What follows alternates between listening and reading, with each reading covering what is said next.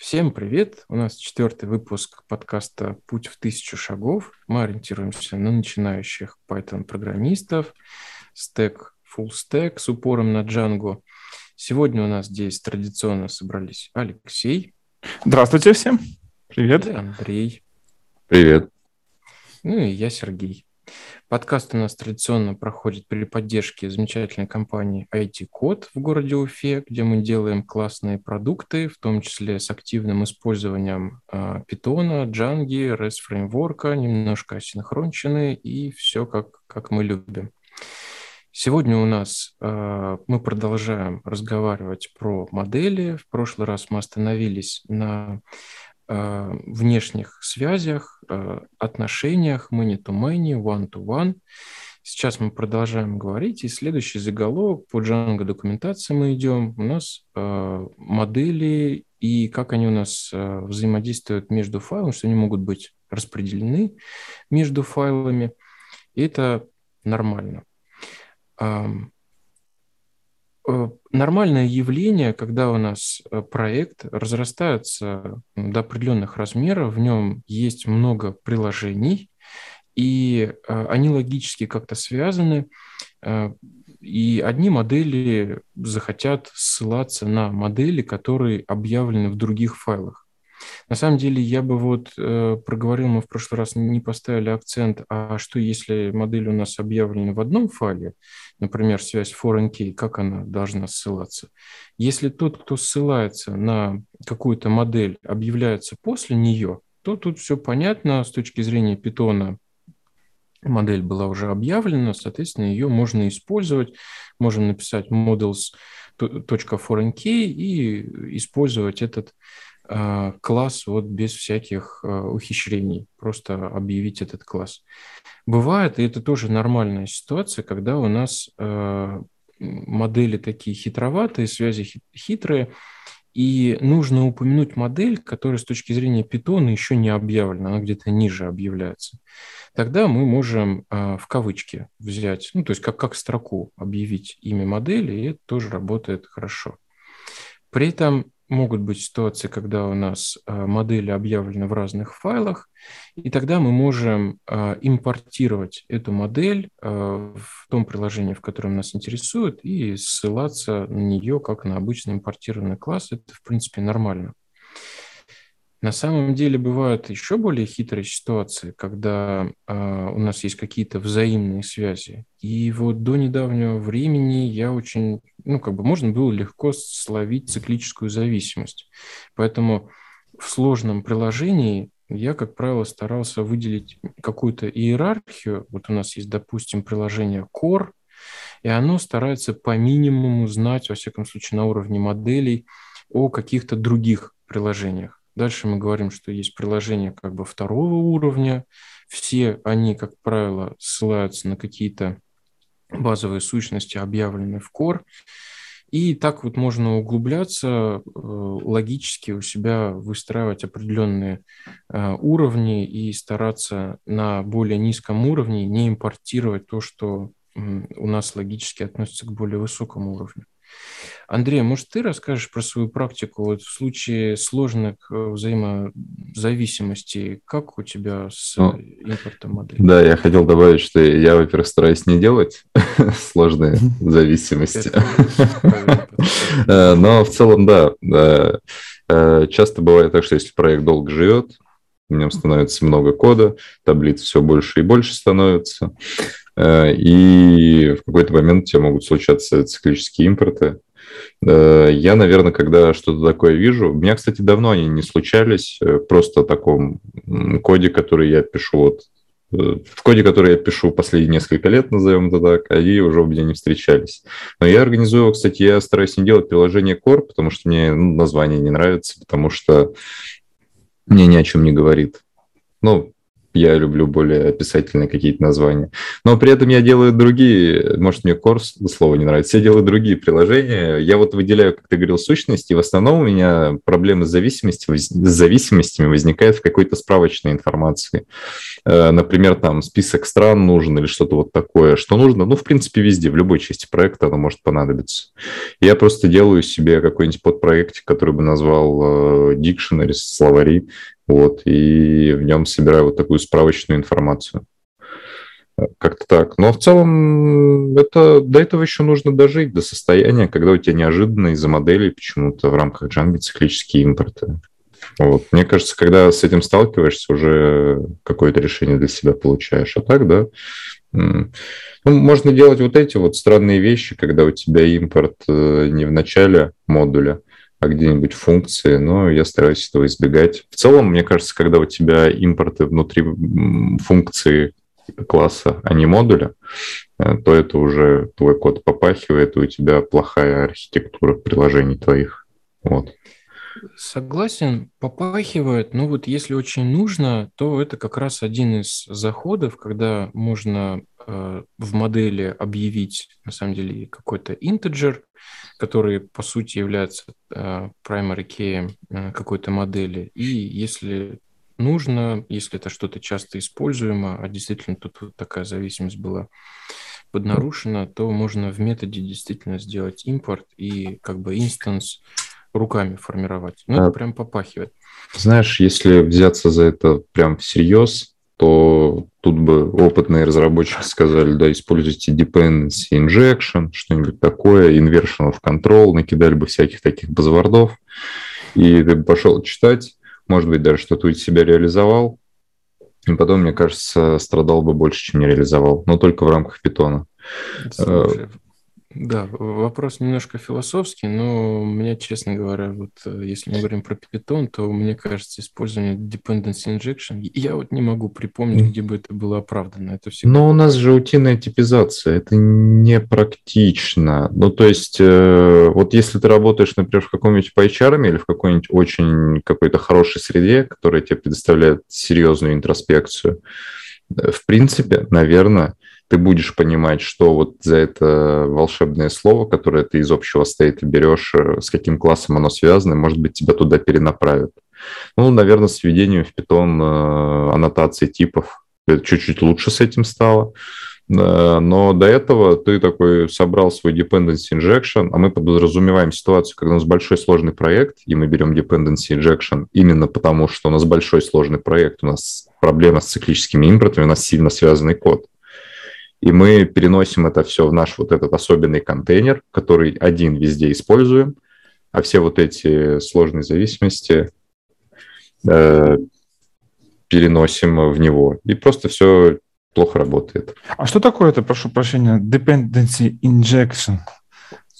Ну, это, это один из это подход к тому, чтобы бороться со сложностью в проекте, со связанностью, когда ты определяешь где-то контейнер в начале инициализации кода, и, и все компоненты, скажем так, переиспользуемые, я очень так поверхностно говорю, переиспользуемые компоненты, которые ты вот мог бы просто импортировать, но ты не хочешь их импортировать напрямую из модуля. Ты вот э, сделал специальный модуль, в нем импортируешь вообще все, и этот модуль везде используешь. Примерно вот так. Из него забираешь как бы из его контейнера нужные тебе запчасти проекта. Вот я бы так это описал. Ну, так звучит интересно, конечно. Обозначил, что главную проблему, которую, мне кажется, э, решает dependency injection, я вот тут небольшой специалист, просто работал в определенных паттернах, э, где это было широко принято. Как мне кажется, это про динамическую конфигурацию проекта. И это оправдано, на, на мой взгляд, на языках типа Java, где там все очень строго, а, и вот в более динамических языках, таких как Python, это кажется каким-то движением за, за непонятно каким хайпом. И, в общем, ну, не знаю, может быть, меня специалисты поправят, но мне кажется, динамическую конфигурацию на питоне можно делать более, более питонячими способами. Так, парни, давайте не будем уходить в хардкор, как мы любим скатываться. Давайте э, продолжим все-таки на уровне разговора по доке, постараемся. Так, значит, э, Django сама говорит, что типа ок, импортировать модели из разных файлов, это, это хорошо. Ну, единственное, практически я бы проговорил, что да, будьте аккуратны с циклическими импортами. Дальше мы говорим э, про, Django говорит про ограничения э, по именованию филдов. Нельзя использовать зарезервированные питонячие слова. Ну, тут вот приводит пример, что назвать поле пас э, неправильно. Я на практике, может быть, там в единичных случаях когда-то сталкивался, когда мне хотелось использовать, ну, по бизнес э, было бы логично использовать какое-то имя, которое на самом деле было зарезервировано, но в целом это не проблема. Еще э, Джанго говорит, что нельзя именовать Э, использовать в именах двойное подчеркивание. Например, ну, тут пример фу, два подчеркивания, бар. Почему? Потому что вот эти двойные подчеркивания, они э, джангой используются при построении запросов, и вот это двойное подчеркивание носит определенный смысл. Чтобы Django не вводить в заблуждение, вот разработчики запретили использовать двойное подчеркивание. Ну, честно говоря, на практике у меня тоже никогда не возникало желания использовать двойное подчеркивание в названиях филдов. А, Я только поддерживаю, да, это все делать просто не нужно. Даже не то, что зарезервированные слова не нужно. Не хотелось бы в коде видеть и, ну, просто специальные слова, которые не зарезервированы языком, но имеют смысл в нем. Не, не знаю, вот polytype, например, это тоже такая, в общем-то, built-in переменная. Я стараюсь не использовать. Но это мои заморочки скорее, наверное. Нет, нет, я бы с тобой согласился. Действительно, type, оно вполне себе бывает по, по предметной области логично, но э, вот действительно... И, и на самом деле вот именно type, и там еще некоторые вещи можно использовать, например, ID можно использовать. Ну да, они не являются конструкцией языка, но часто имеют да, смысл. в том числе из-за подсветки, например, PyCharm, когда он тебе начинает высвечивать поле type равно, да, и это как бы сбивает с толку. Ну, тут как бы жизнь подскажет. Ну, в целом, да, зарезервированные специальные слова питонячие лучше, конечно, не использовать дальше проговаривается, что можно создавать кастомные э, свои типы э, полей, филдов. Это, в принципе, нормально. Вообще Django, на самом деле, э, она про то, что очень много можно кастомизировать, и если вдруг чего-то не хватило, то, в принципе, это небольшая проблема взять и написать свое такое же. Ну, или немножко другое. Э, хотя на практике, если мы хотим не просто там хоп-хоп в продакшн, а, а хотим, чтобы у нас какая-то компонента получилась хорошо, то, с одной стороны, достаточно несложно написать что-то, э, реализующее базовый функционал. Например, вот там бывает, что э, на, на уровне базы данных поддерживается тип э, enum, но, или enum, да, как он правильно произносится. При этом Django сама по себе из коробки не имеет такого типа. И, в принципе, можно самостоятельно его написать. А, и, и вот я когда-то писал. Но спустя какое-то время выясняется, что чтобы это работало хорошо, нужно учесть очень много всяких специальных, необычных случаев, о которых ты сразу не подумал. Поэтому либо тут вот быть очень аккуратным, понимать, что есть такие вещи и, в принципе, по возможности избегать, ну или если не избегаешь, то понимать, для чего ты делаешь.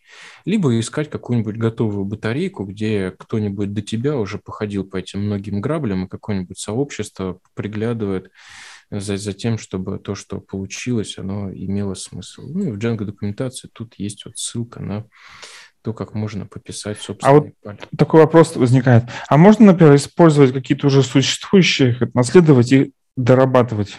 Такое разрешается в Django? Да, это, в общем-то, нормальная практика, эм, да. Да, мне ну, кажется, ты, извини, что я влезаю, но ты уделил очень мало внимания тому, что сначала нужно поискать может быть, кто-то решал уже твою проблему, твое поле уже написано, собраны все грабли. Это самое важное. Нужно не сесть написать, потому что, ну, очевидно, быстрее просто сесть и написать то, что ты ничего искать не будешь, ты уже типа работаешь, создал себе иллюзию полезной нагрузки тем, что ты пишешь свое поле. Хотя, если бы ты э, зашел на GitHub, правильно построил бы вопрос и просто нашел бы реализованное свое поле со всеми нюансами. Это гораздо важнее. У меня просто по жизни очень частая проблема, что ты смотришь такой, о, самодельное поле, и буквально за 10 секунд находишь такое же поле, смотришь историю комита, э, оно сделано, и вот самодельное поле сделано позже, чем появилась э, публичная библиотека, реализующая ту же логику. Вот. Так что я считаю, Согласен. очень важно сначала посмотреть аналоги, прежде чем броситься писать свое поле, потому что часто это нелегко учесть э, все нюансы. Да, засада в том, что кажется, что это легко, делаешь первые шаги, и оно даже начинает работать, и ты как бы даже, в общем-то, переходишь к следующей задаче, а потом тебя начинают нагонять и бить по голове всякие хитрые кейсы, про которые ты не подумал. Поэтому что вот это вот...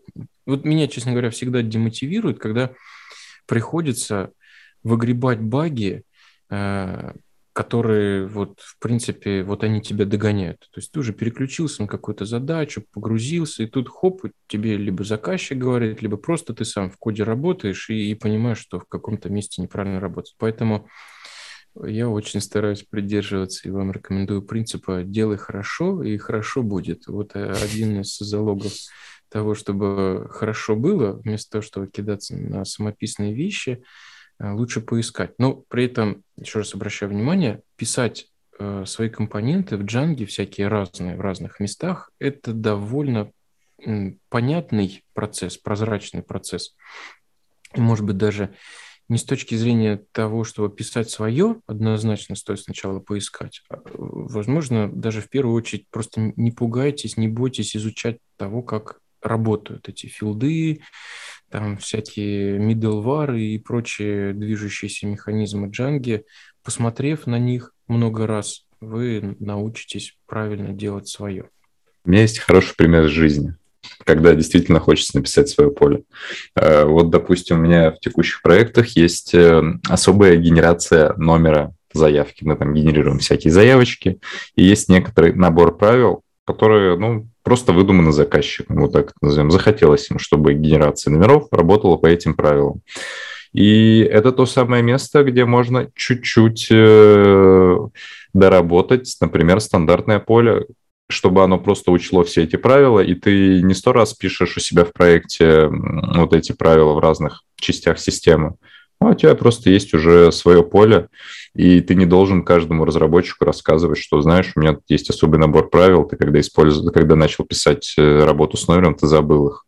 А ты просто говоришь, вот у нас это поле, оно все реализует, используй его. И это именно тот случай, когда ты едва ли найдешь библиотеку, потому что, ну, откуда ее взять, это набор правил э, компании, в которой ты работаешь. Отличный пример. Дальше можно рассмотреть э, написание, э, точнее, проговариваться про механизм метаклассов. Это тоже очень важная составляющая написания классов моделей. Э, с помощью мета, метаклассов определяются всякие разные дополнительные штуки. Например, это сортировка по умолчанию, вот для... Извини, мне кажется, это не метакласс, а просто класс мета. Он же не связан, по-моему, с метаклассами Согласен. питона. Класс мета – это часть э, описания модели, Django модели. Да, в то время как есть э, понятие в питоне метакласса, которое определяет механизм создания инстансов, да, и тут, э, ты правильно говоришь, лучше не смешивать эти понятия. Просто в классе модели можно объявить подкласс, Вообще, на самом деле, на, на моей практике я вот никогда так не делаю, кроме, ну, в смысле, в рамках фреймворков, да, при работе там с Django это нормальная практика. Ну, вот, честно говоря, в своем коде я таких конструкций э, никогда не доводилось мне генерировать. Тем не менее, для Django это нормально. Мы объявляем класс модели, объявляем поля, и там же на уровне объявления полей объявляем еще один класс, как бы даже это не подкласс, а вот, я не знаю, класс внутри класса нормальное явление, вот, во всяком случае, для джанки. И в этом классе мета можно перечислить какие-то дополнительные опции поведения, свойства э, работы базового класса, в том числе там какое-то русскоязычное название этого класса и, и всякие разные другие штуки, в том числе ограничения по уникальности, если она связана больше, чем с одним полем. Но об этом мы еще отдельно будем. Кстати, даже я, я бы, знаешь, что добавил тут? Важный момент, что это общие для модели атрибуты. Можно переименовать таблицу, можно какое-нибудь русское имя написать, и вот как-то обозначил уникальность на несколько полей. На самом деле, любая логика, которая затрагивает больше, чем одно поле, э, что это индексы, сортировки, больше что-то мне в голову ничего не приходит, но вот индексы сортировки, которые ты хочешь делать больше, чем по одному полю, их, естественно, нужно указывать, указывать в классе мета, потому что ты не можешь их объявить у одного конкретного поля. То есть, получается, это как типа как такая область, в которой ты указываешь настройки да, своего класса, своей модели? Да, общие для нескольких полей.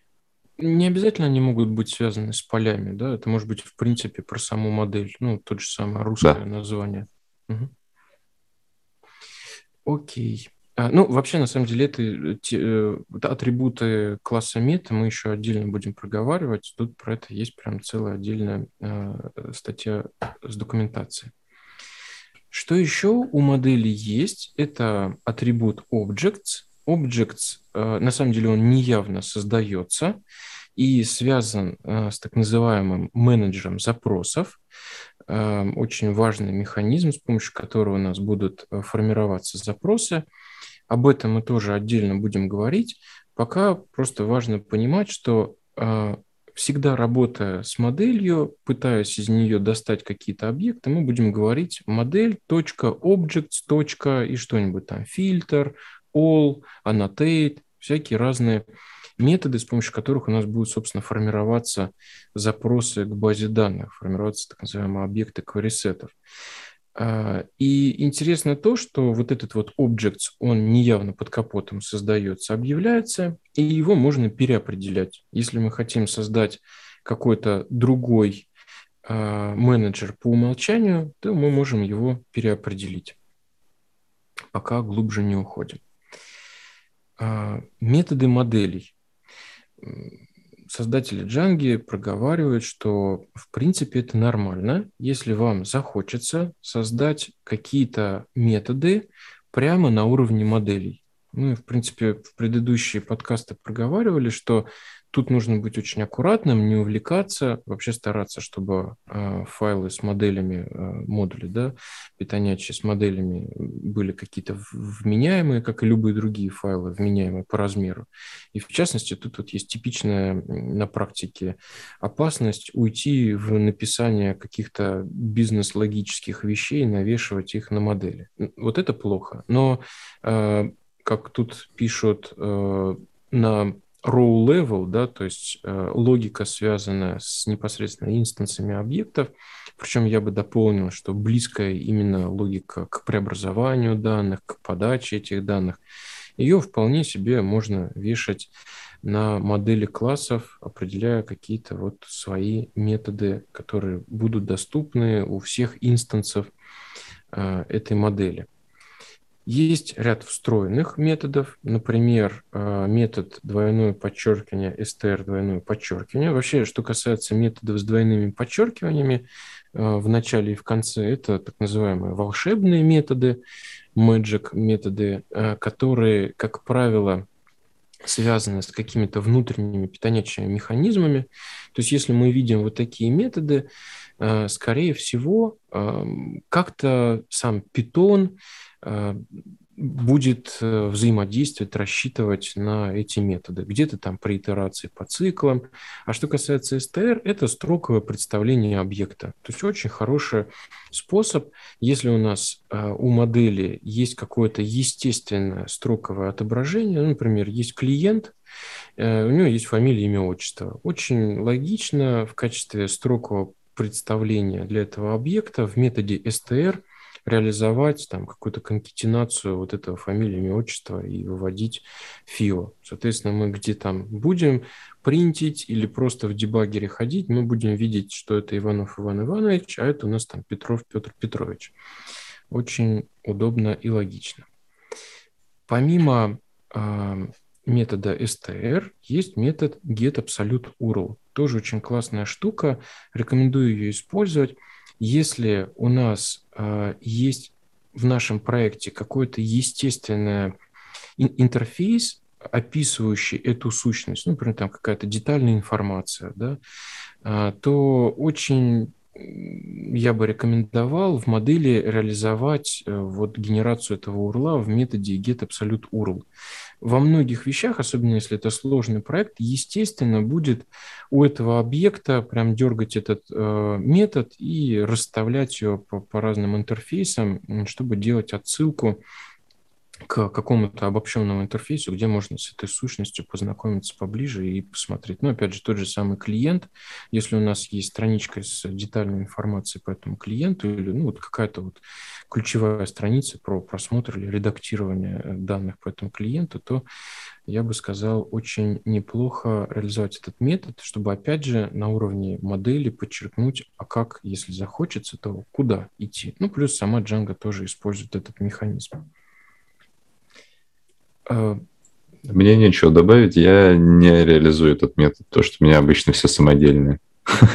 Ну, Такая история. Я в какой-то момент столкнулся, что э, это довольно полезно, когда у нас там куча всяких интерфейсов, и есть прям такой вот характерный, завязанный на, на эту сущность, то очень недурно его обозначить. Ну, наверное, да, просто меня не принято так. Это очень во многом соглашение, мне кажется, внутреннее в команде. Да. И оно должно работать. Из ценного вот метод save. У модели можно его переопределить, потому что часто, сохраняя свою модель, ты хочешь добавить какую-то дополнительную логику. Может быть, ты, например, все изменения в моделях записываешь э, в базу данных, чтобы отслеживать историю изменений. И для этого можно переопределить метод save и сохранять э, объект в отдельное специальное место, его текущее состояние и новое. Вот ты знаешь, кстати, э, из еще какой логики я нередко определяю в методе save, если у нас есть какие-то вычислимые значения, и в какой-то момент, как один из способов оптимизации, выясняется, что хорошо бы это вычислимое значение хранить прямо в этой модели. Как правило, это оптимизация какая-то, чтобы потом можно было легко искать по этому значению. Но, тем не менее, это, это значение, оно вот вычисляется и меняется как бы при изменении состояния этого объекта.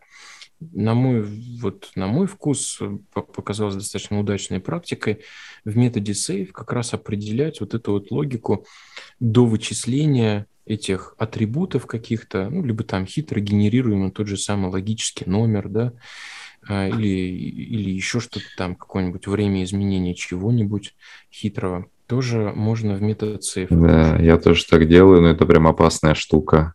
То есть у тебя может разительно в некоторых случаях измениться время сохранения твоей модели просто потому, что ты неаккуратно прописал логику пересчета какого-нибудь из состояний, или оно оказалось очень сложным. Так что э, да, это хорошо, но и опасно одновременно. Вот и... еще одна опасность, которая кроется в этом подходе. Метод save вызывается при сохранении э, объекта, ну, собственно, при вызове метода save. Э, иногда там явно или неявно. Но есть и другой способ э, изменять объекты в базе. Я, в принципе, до какого-то времени его использовал, ну, в принципе, он у меня в голове был на таком же уровне, как и метод save. Это через э, менеджер запросов, через query set можно вызывать апдейты mm-hmm. базы данных.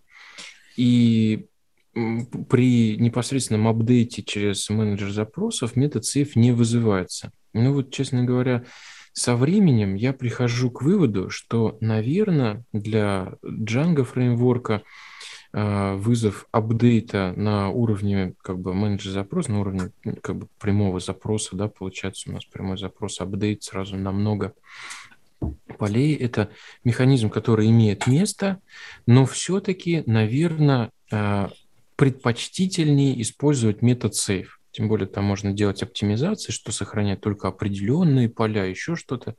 Но вот, э, наверное, с, с оглядкой на мой опыт, я, я вот склоняюсь к тому, что все-таки создателями Django а, вызов метода save – это предпочтительный способ а, изменять объекты в базе, потому что помимо вот этой вот логики, связанной с переопределением этого метода, есть еще там механизм сигналов, еще что-то, что предполагает, что вот вызывался метод save. Если делать непосредственно апдейт в базе, то эти механизмы просто не срабатывают. А так можно, получается, не только же save да, переписать, можно еще и delete, потом, наверное, создание, да, create. А save, он работает по умолчанию и на создание, и на обновление. Delete можно переписать, да. Там довольно простая механика. Если у тебя у модели primary key есть, то это апдейт. Если primary key нет, mm-hmm. то это э, создание. Кстати, этим можно пользоваться. Я вполне себе, хотя это может и выглядит как некий трюк, но я довольно успешно использую его для того, чтобы клонировать объекты. То есть, если мне осознанно почему-то нужно создать вот точно такой же объект, ну или как бы взять в качестве исходного какой-то объект, немножко модифицировать и сохранить как новый, для этого достаточно uh, primary key, там, по умолчанию это ID, присутствует ему значение none, и сохранить. И действительно у нас создастся новый инстанс объекта. Я, честно говоря, на практике никаких с этим побочных эффектов не ловил. Ну, побочный эффект может быть, что недостаточно полей переопределил и создался слишком похожий объект или не создался, потому что нарушились э, какие-нибудь констрейнты по уникальности. Но в целом, да, это очень хороший подход, действительно. Когда тебе надо скопировать, у тебя достаточно понятный простой объект, мне кажется, лучше способа и нет, чем просто обновить первичный ключ. Также дальше по документации нам э, проговаривают, что в принципе вызов э, собственных SQL-запросов это также нормальная практика. Не бойтесь этого делать, если вы понимаете, зачем вы это делаете. Честно говоря, вот из моего последнего опыта я практически отошел от написания э, чистых SQL-запросов, хотя, в общем-то, любил этот механизм, но, тем не менее, имейте в виду, если вы знаете, зачем вам написать SQL-запрос, Django RM вполне позволяет писать сырые, так называемые RAW-запросы, RAW-запросы в да. А современная Django очень хороша. Ну, то есть, э, когда-то давно, там, условно, лет 8 назад, да, Django умела довольно небольшой поднабор SQL реализовать, которого хватает для большинства, ну ладно, как сказать небольшой, для большинства случаев хватает. Но когда ты хочешь чуть-чуть похитрее агрегацию сделать, чуть-чуть похитрее фильтрацию, э, ты такой смотришь, ты знаешь, что это можно сделать, но Django тебе это сделать не позволяет. Тогда, да, ты уходишь в сторону сырых запросов. Ну и в целом сырые запросы для, мне кажется, новичка штука опасная, потому что э, можно написать код, который будет подвержен ряду уязвимостей. И я бы сказал, что нужно много раз подумать, прежде чем э, написать сырой запрос. Вот, лучше не писать не обладая должной компетенцией. Ну да, ну и обратная сторона. Если вы любите SQL-запросы, и вы их как бы знаете и умеете писать и понимаете типичные грабли, то не бойтесь, такой способ такой механизм в Django есть. Собственно, на самом деле, это как бы история была во многом про меня. До того, как на Django я подсел, я, естественно, писал очень много SQL-запросов, и когда я узнал, что этот механизм доступен, причем его можно совмещать с э, формированием объектов из базы данных, инстансов, то есть это будет не просто какой-то голый запрос, который вернет тебе дикты. Он вполне себе может возвращать, если тебе это нужно, прямо инстансы тех сущностей, с которыми мы работаем. И мне, честно говоря, было очень это как бы комфорта добавляло. И только там годы спустя я, я отошел от этой практики. Там, там есть еще такая есть вещь, что можно посмотреть, какой SQL запрос формируется. Ну, тоже, чтобы понять, что у тебя там, эм, что нет никаких сложных вещей. Ну, это так просто добавление, мне кажется. Да-да, очень существенное добавление. Вот э, мониторить формирующиеся SQL-запросы я однозначно рекомендую. Э, во-первых, чтобы, опять же, изучать SQL, а во-вторых, следить, как он это делает, потому что в какой-то момент он сделает это неоптимально. Если ты, ты понимаешь немножко SQL, э, следил за тем, как он себя вел в других ситуациях, а, то это также дает инструментарий в руки и, и, и информацию для принятия решений. Да, потому что кажется, что э, с точки зрения ОРМ вроде все четко понятно, а начинаешь смотреть SQL запрос, там такое большое количество вложенных, что думаешь, ужас, значит, надо что-то другое смотреть. Ну, это тоже на самом деле зависит. Вот вложенные запросы в MySQL э, какое-то время назад считалось э, скорее плохо, чем хорошо. А, потому что в какой-то момент MySQL не, не очень умел их оптимизировать. В то время как в PostgRE считалось что лучше это отдать на откуп базе данных, и она это прям там в памяти заоптимизирует и сделает как надо. То есть тут хорошо бы тоже и понимать про то, с каким инструментарием ты работаешь. Но это все со временем. Следующий раздел – это э, наследование моделей. В принципе, тут вот э, выделяются три э, таких способа наследования.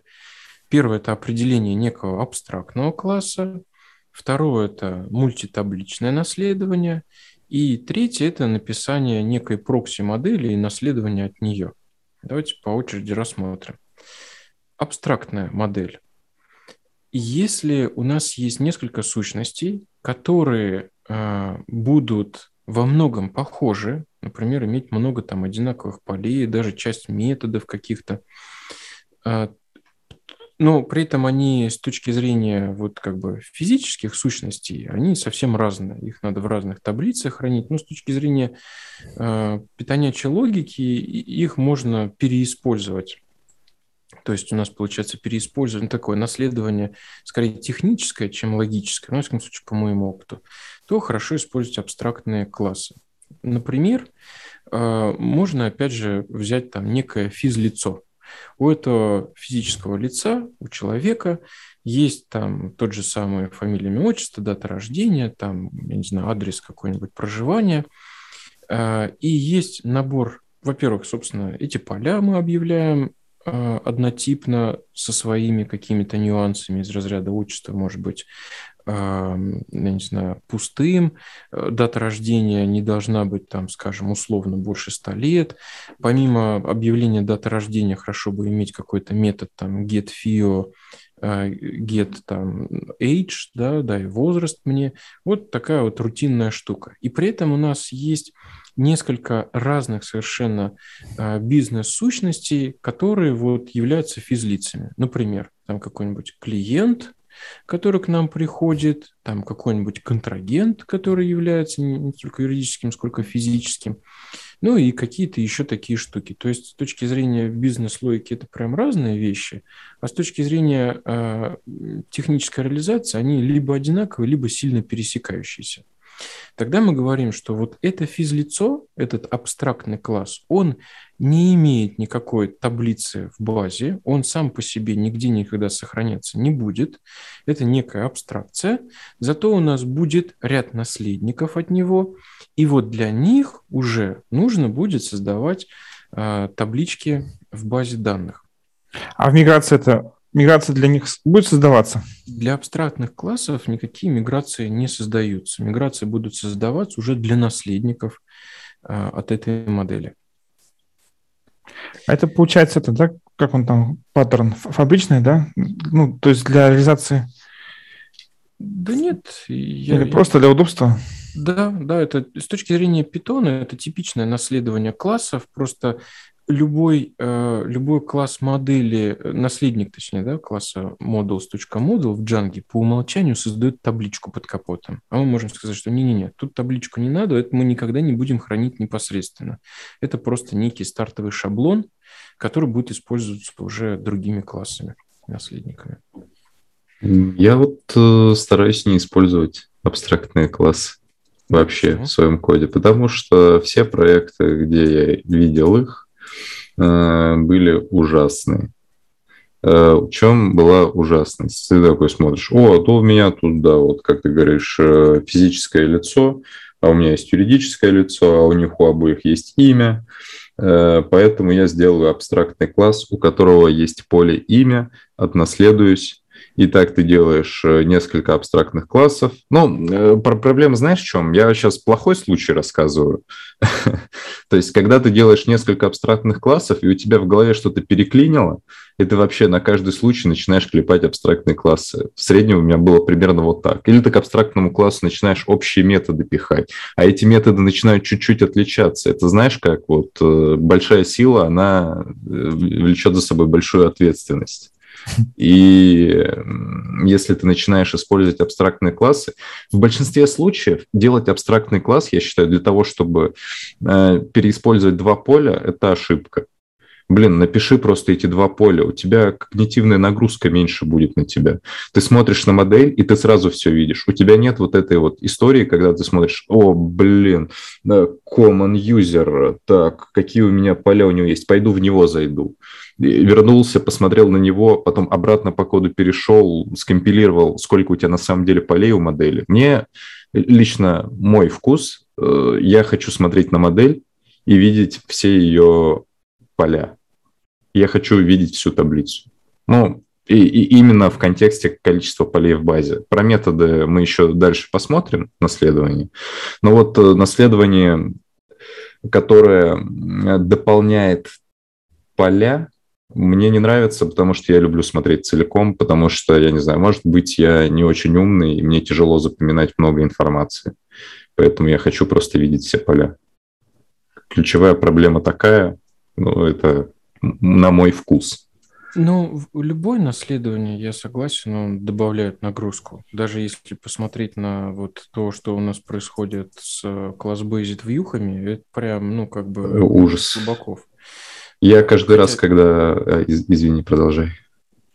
Ну, я просто, я люблю класс Basic в Юхе, там какое-то время потратил, чтобы с ними разобраться, но объективно вот это вот адское наследование, оно прям, ну, имеет цену, поэтому надо понимать, за что ее платить. Да, кстати, я вот пока думал, какие мне еще аргументы привести, я не с той стороны даже начал. Вот я когда люблю абстрактное наследование, независимо вообще, не от Джанги, просто абстрактное наследование в любом языке, когда ты делаешь библиотеку которую ты хочешь, чтобы все использовали.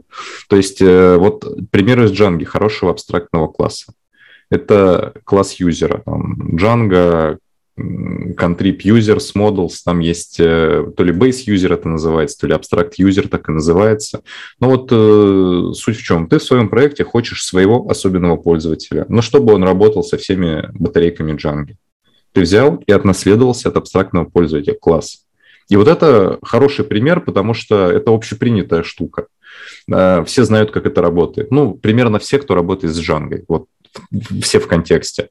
А когда ты начинаешь у себя в каком-то небольшом проекте, в моделях надстраивать вот эти абстрактные классы, не круто, потому что это очень специфично. А если ты сделал библиотеку, и чтобы вот твоя библиотека э, хорошо заработала в моем проекте, мне нужно что сделать? Взять твой абстрактный класс и реализовать его у себя. Э, вот это хорошо. Интересный пример. Я, честно говоря, э, имел другой заход на успешное использование э, абстрактных классов. Как ты говорил про нагрузку на восприятие. Если это 2-3 поля, то я с тобой согласен, тут я бы, я бы не стал. Другое дело, можно использовать какие-то миксины, которые даже не наследники от моделей. Ну, прям я 10 раз подумал. А вот э, у меня хорошо играла ситуация, когда вот тот же самое физлицо состояло примерно из 15-20 полей и еще какого-то там количества модель, э, методов, навешенных на модели. И вот как раз э, серьезно грузило повторение этих э, атрибутов и методов в разных моделях, ну, я уж не говорю про поддержание актуального состояния.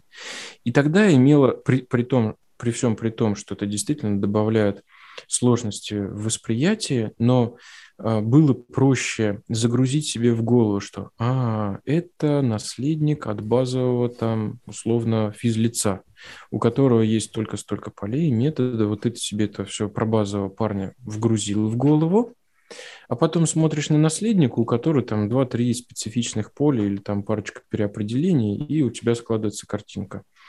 То есть вот тут смысл в том, чтобы э, при всей той нагрузке, которая несет наследование, иногда, может быть, имеет смысл это вынести в родительский класс. То есть это и неплохо, и нехорошо, да? Зависит, видимо, от договоренности внутри компании, группы. Да. Ну, как бы, э, на мой взгляд, вот любое наследование, как Андрей справедливо говорит, добавляет нагрузку в восприятии. Просто вопрос в том, что проще тебе загрузить тот факт, что кто-то от кого-то наследуется, и вот держать это в голове, либо тебе сканировать глазами, понимать и поддерживать в актуальном состоянии два, больш... два три, там, четыре больших там класса с повторяющимся кодом. Мне, знаешь, как кажется, от пяти полей приемлемо. Вот почему-то мне хочется, чтобы от пяти полей. Может быть, это как-то связано с кошельком Миллера. Там он, по-моему, тоже про пять объектов, которые ты можешь в голове держать. Вот если у тебя меньше пяти полей, э, я считаю приемлемо продублировать. Если больше, действительно лучше применить какой-то способ для абстракции. А еще знаешь, какой у меня вопрос? Я вот не помню, из документации не вижу или плохо читаю. Э, абстрактных классов можно больше одного делать у моделей?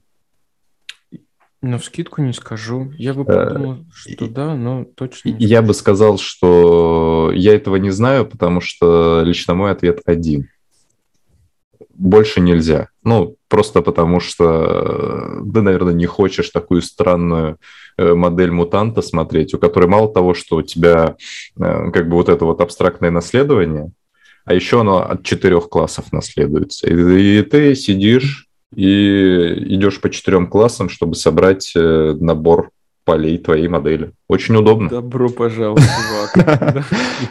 Примерно так, да. Не стоит. Так что правильный ответ один. Э, а в документации об этом можно и не писать. Даже не нужно проверять.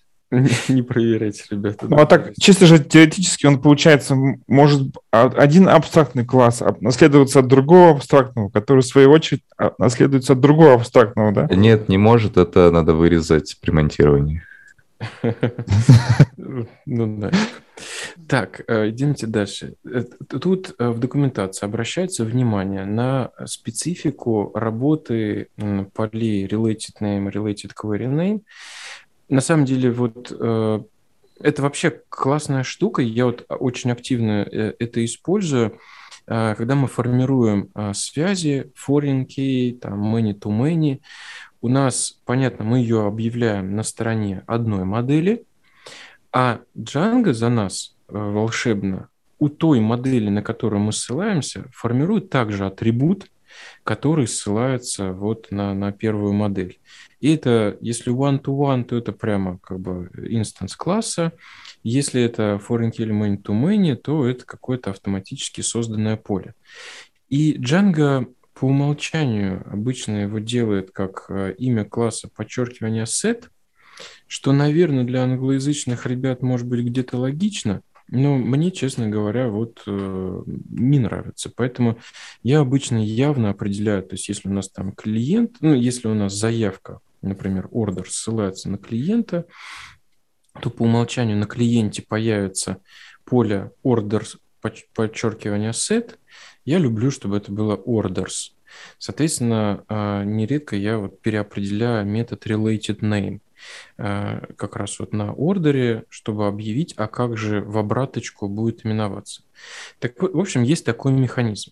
С абстрактными классами обращается внимание на то, что э, нужно, я, если у нас у этого абстрактного класса будет, по-моему, там больше, чем один наследник, то у нас, вот я не помню, это обязательно надо делать или только если больше, чем один наследник, нужно явно будет прописать способ формирования вот этих related name, related query name. То есть мы там прописываем app label, класс и так далее. Немножко громоздко, тут лучше смотреть на саму документацию, но просто имейте в виду, что если у абстрактного класса есть какие-то связи с внешними объектами, то, э, вероятно, потребуется прописать э, логику формирования имени э, вот этого related name, который формируется в обратку на э, ваш mm-hmm. класс.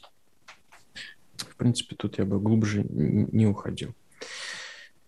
Так, мультитейбл э, наследование. А мы про мету не будем говорить? Я считаю, что не нужно, потому что мету наследовать не нужно. Слушай, ну вот... А, все а... очень просто. Никогда не наследовал и никогда не буду. А я вот наследовал мету уж не знаю, хорошо это или плохо, но вот э, действительно в базовом классе, опять же, мы говорим про какой-то развесистый вот этот абстрактный класс, где, опять же, там вроде как много чего навешено на мета, и хочется не писать и, главное, не поддерживать э, э это вот несколько раз. Соответственно, можно наследоваться от метакласса. А, кстати, ты знаешь, я смотрю на пример, и тут вот как раз приведено э, несколько абстрактных классов и, и наследник от двух этих абстрактных классов. Так что технически это возможно, но, как мы сказали... Да, я тоже увидел. Для меня это невозможно, я уже не запомнил опять этот кусок. И мету я тоже не умею наследовать. Ну, мету вот у меня на практике приходилось наследовать. Это было... Ну, я с этим никаких проблем не видел. Просто вот если надо, то то вот, пожалуйста. Ну, там явно надо указывать, да. какого из родителей. Я вообще... Ну, ладно. Я и ордеринг не люблю в классмет. Я много чего не люблю потому что мне это все неудобно, я могу забыть его сбросить, когда нужно сбросить. Мне проще сделать ордеринг, когда мне нужно сделать ордеринг. Ну, ну я бы тут возразил, э, по моему а, опыту, ну, точнее, вот на мой вкус, а, бывает нередко, когда мы говорим, что для этой сущности есть какое-то, какая-то логичная сортировка по умолчанию, и тогда ее можно определить. Но действительно там есть прям подводные камни, иногда они прям довольно болезненно бьют, поэтому, ну, про это мы уже там попозже будем про ордеринг говорить. Я единственное, что добавлю тогда про ордеринг по умолчанию. На моей практике в 9 случаях из 10 тебе вообще плевать на ордеринг, тебе нужно какую-то информацию подгрузить. Но ты забываешь убрать ордеринг, твой запрос работает медленнее, потому что, естественно, если добавил сортировку, твой запрос будет дольше, потому что эту сортировку нужно сделать. Вот. Поэтому я не люблю ордеринг по умолчанию, только ну, поэтому, знаешь, потому что кстати, автоматически ты чуть-чуть медленнее. К этому вопросу, я вот сейчас, ты стал говорить, я поймал себе на мысли, что если ордеринг по умолчанию какой-то делается, то вот у меня это почти, ну, наверное, всегда по какому-то индексированному полю. То есть, как правило, если мы делаем ордеринг, то по полю, которое почему-то очень важное в этой модели. Это нередко по айдишнику или там по какому-нибудь дате или по имени. И, и да, нередко это поле индексированное. Ну, тут как бы плюсы и минусы. Вот в этом, я думаю, ценность, что вы можете слышать несколько альтернативных мнений. Мультитейбл наследование. Второй вид наследования. А, бывает, что мы... Ну, на самом деле, я бы сказал, что это альтернатива one-to-one связи, когда у нас, по сути, та же самая ситуация. Есть некая модель, которая в некоторых случаях может быть расширена. А, это можно делать явно через, вот объявили одну модель, объявили вторую модель. Во второй модели сказали, что она one-to-one связана на первую. И имеем ситуацию, когда у нас часть информации хранится в первой модели, часть во второй, а, причем вторая, в общем, опциональна. Она может быть, может не быть.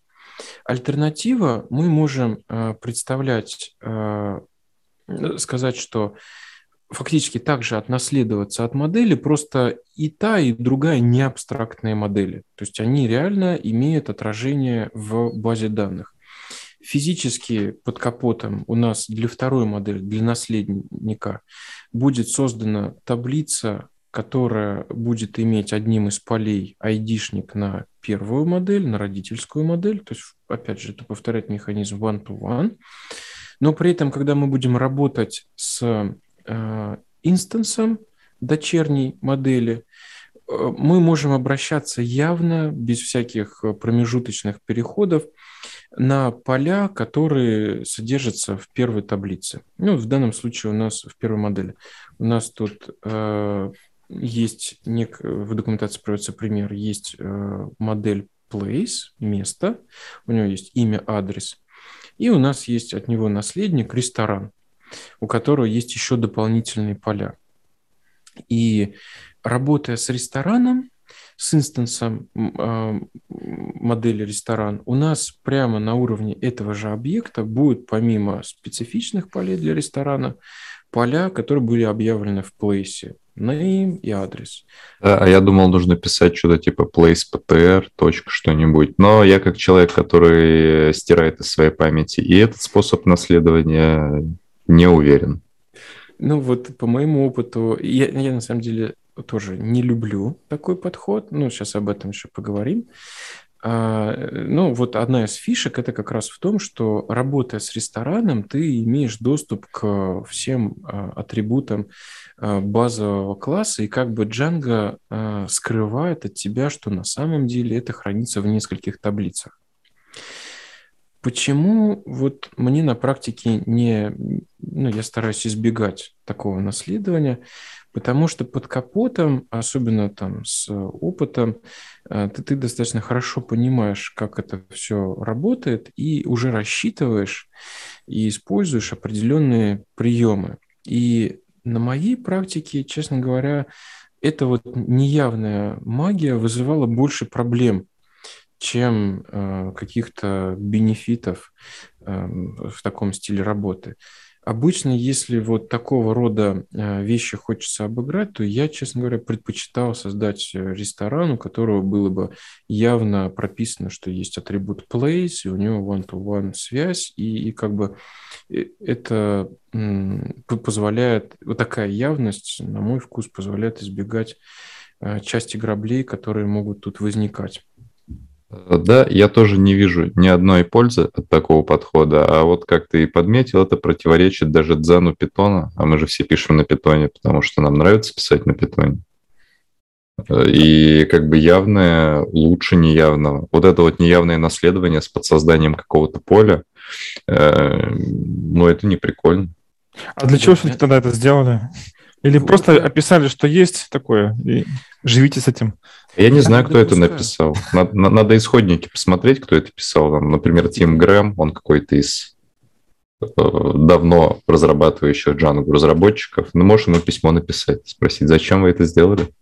И я допускаю, что есть какие-то хитрые случаи, специфичные случаи, когда это типа прям вот супер естественно и именно так э, хочется написать. Но вот, к сожалению, в моей практике ты таких вот естественных случаев не было, а там, где я старался это пробовал применять, я, я ловил скорее негативное впечатление. Может, это для голландцев, если вот как там же есть дзен такое правило.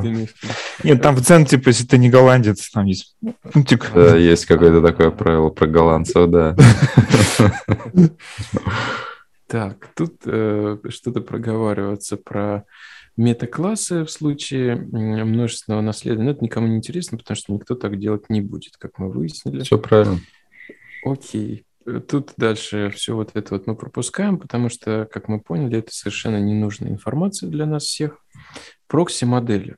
Вот прокси-модели, на мой вкус, э, имеет место. На мой Я... тоже.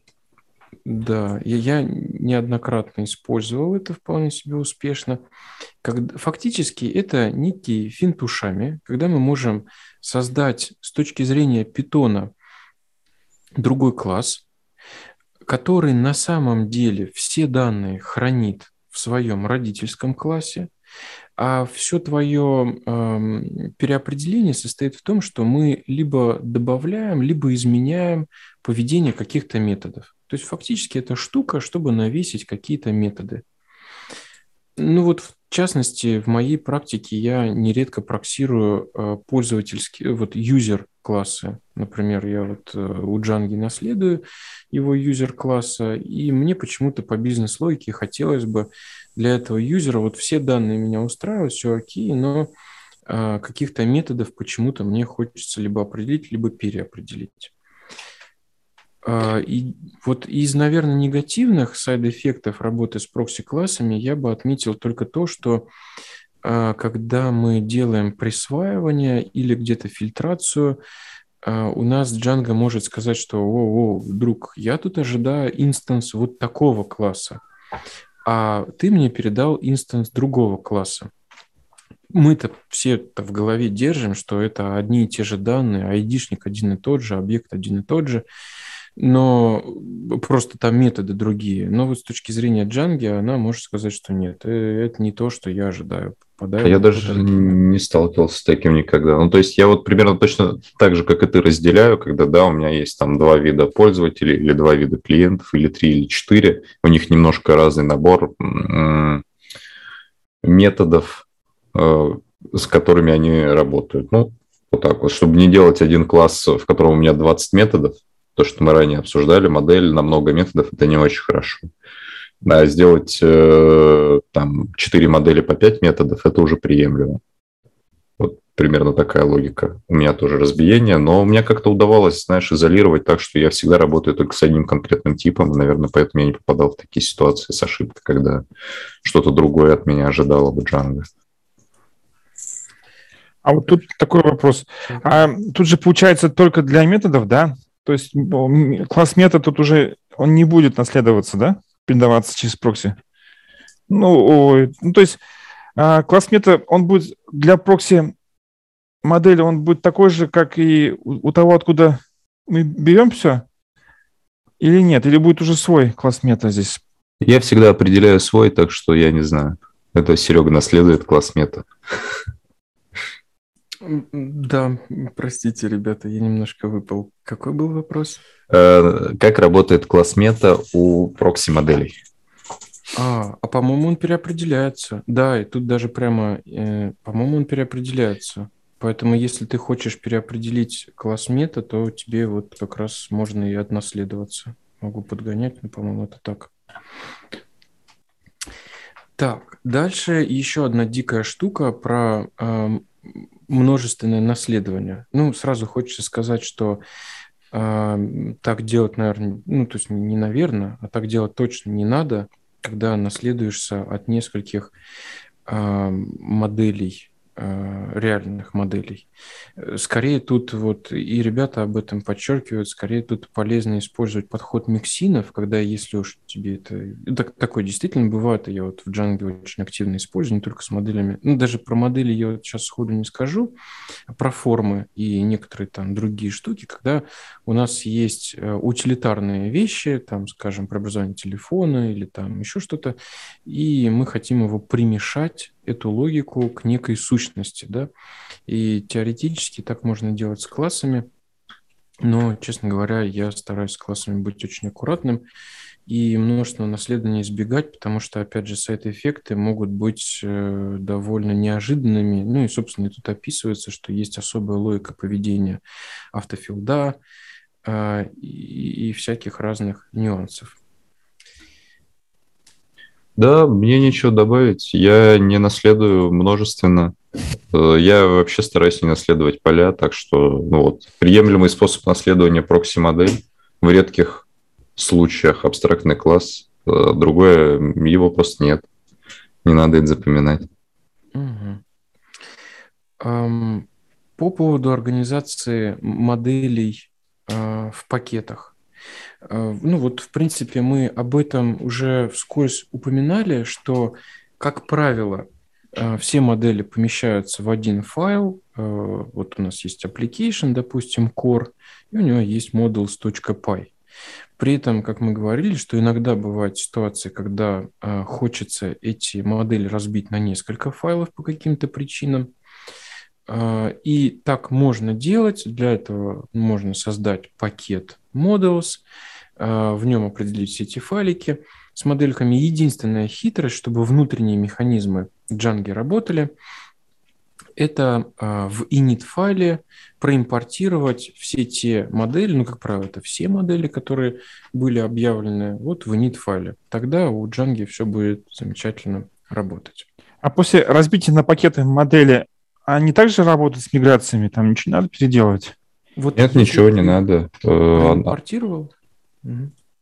А, я продолжу тогда. Да, ничего не надо. В этом и смысл того, что ты переделал э, модуль в пакет и все импорты обозначил э, внутри инита. За счет этих действий у тебя не меняется ни один импорт в проекте. Поэтому так и делать. Я, кстати, вот этот прием применяю только в каких-то legacy проектах, где я открываю модели, а у меня там 10 тысяч строчек кода. И, ну, Э, потом ты, когда эту операцию проворачиваешь, ты заодно удаляешь еще парочку моделей или методов, которые были продублированы. Просто это невозможно увидеть, когда ты смотришь на столько строчек кода одновременно. Вот. Потому что не миграция ничего тебе не покажет, если у тебя модель такая же, а просто возьмется вторая из определенных. И они могут быть... У меня интересно бывало, там, условно, на трехтысячной строчке есть модель, а потом на семитысячной. А с методами регулярная история, что по три раза один и тот же метод почти подряд. Ужас.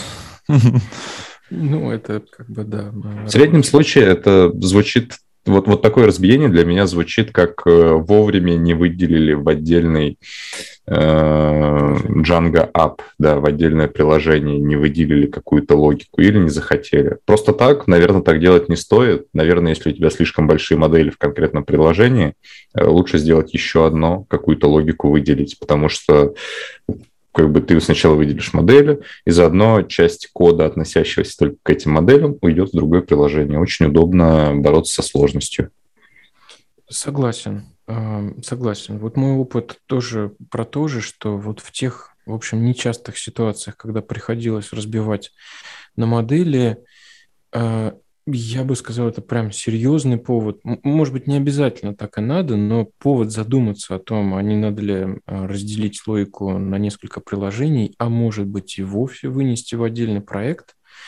Вот э, это такой звоночек, к которому надо прислушиваться. Не обязательно это надо делать, но, но как бы звонок, что кажется, тут что-то мы перегрузили. Что же, друзья, я предлагаю на сегодня заканчивать. Мы с вами э, покрыли первый раздел, даже не раздел, а просто первую статью про введение в модели. Мне кажется, мы достаточно подробно об этом поговорили. А дальше у нас следующий выпуск будет достаточно подробное общение по поводу типов полей. Не знаю, сколько мы успеем, может быть, и все успеем покрыть. А на сегодня предла- предлагаю заканчивать. Спасибо всем. Спасибо. Пока-пока. Все, всем спасибо. Пока-пока. Пока. -пока. Пока.